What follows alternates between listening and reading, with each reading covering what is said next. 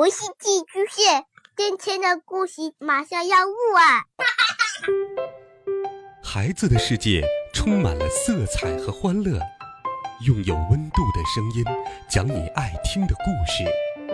白羊叔叔和大明的晚安故事。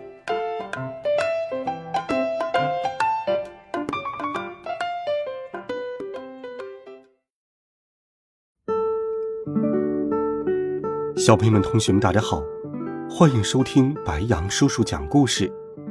今天，白羊叔叔继续给你准备了《绿野仙踪》的经典童话。小姑娘多罗西来到了魔法世界，她一直在寻找着回家的路。她和小伙伴们来到了阔德林，在这里有回家的希望。我们继续来听。《绿野仙踪》第二十三集，女巫答应了多罗西的请求。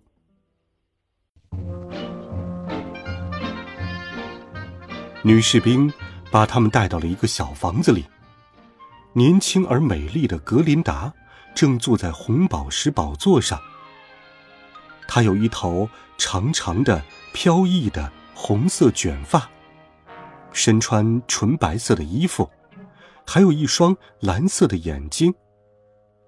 格琳达友善的问多罗西：“你为什么会到这里来？”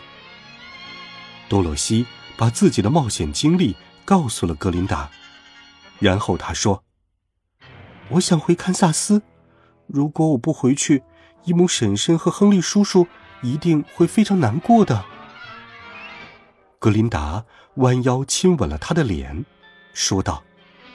嗯，我可以告诉你回堪萨斯的路，但是你必须把金帽子送给我。好的。于是，多罗西就把金帽子送给了格林达。格林达问稻草人：“多罗西离开后，你想做什么呢？”我想回绿宝石城。稻草人说：“因为。”奥芝让我管理那个国家，可我没法穿过大脑袋人的山。嗯，我会让飞猴把你带回绿宝石城的。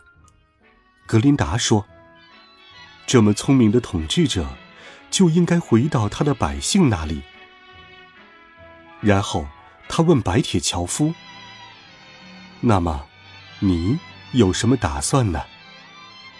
白铁樵夫说。我答应了温基人，做他们的统治者。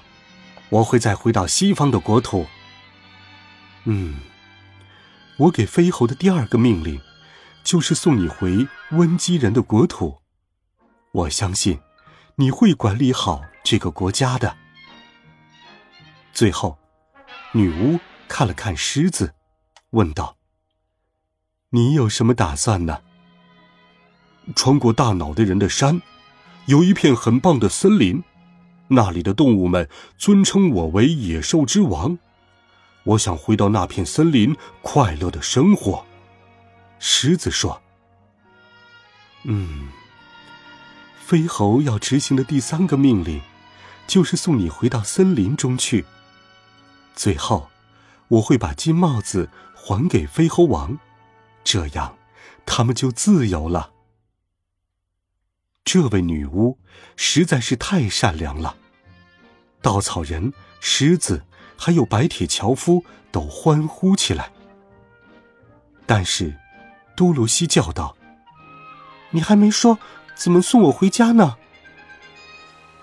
你脚下的银鞋子会送你回去的，格林达说。如果你知道它的神奇之处，第一天你就可以回家了。那我就得不到脑子了，稻草人说：“我也不会有心了。”白铁樵夫说：“我一辈子都会没有勇气，成不了野兽之王了。”狮子说：“多罗西对伙伴们说：‘我很高兴能够帮助我的朋友们，你们以后要好好治理自己的国家。我要回到堪萨斯了。’是的。”这双银鞋有着神奇的力量。格林达继续说道：“你只需要把鞋子后跟往后磕三下，向他下达命令，他就可以带你去任何你想去的地方了。”太棒了！我让他马上带我回堪萨斯。多罗西开心地说。多罗西抱住了狮子，亲了又亲，他又亲了白铁樵夫，然后多罗西抱住了稻草人，他自己也哭了。格林达从红宝石座上走下来，吻别了多罗西。最后，多罗西把托托抱在怀里。鞋后跟往后磕了三下，说：“请带我回到伊姆婶婶身边。”他飞速的升上了天空，风从他的耳边呼啸而过，只走了三步，他就突然停住了，一时没有站稳，在草地上滚了几圈。等他看清楚周围的环境时，他大喊了一声：“天哪！”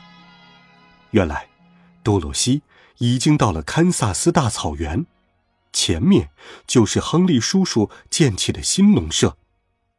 此时，亨利叔叔正在门口挤牛奶，小狗托托从多罗西怀里窜了出去，汪汪的叫着向家的方向跑去。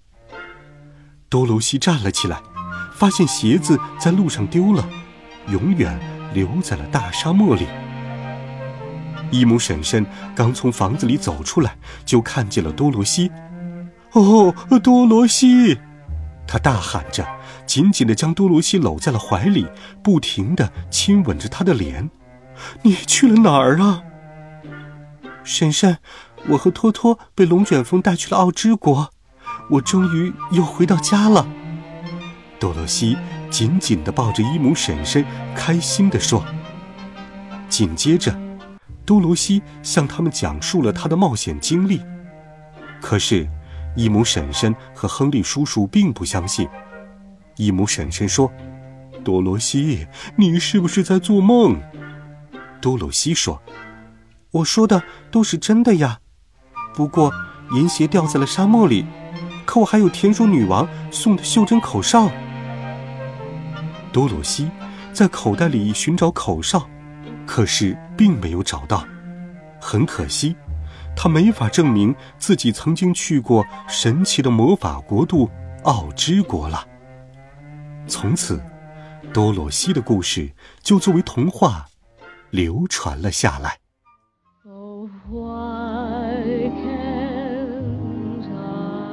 好了，孩子们，经典童话《绿野仙踪》，白杨叔叔就给你讲到这里。应很多小朋友的要求，下周二开始，白杨叔叔要给小朋友们讲《海底两万里》的神奇故事，温暖讲述，为爱发声。如果你有喜欢听的故事，欢迎留言告诉白杨叔叔。我们明天见，晚安，好梦。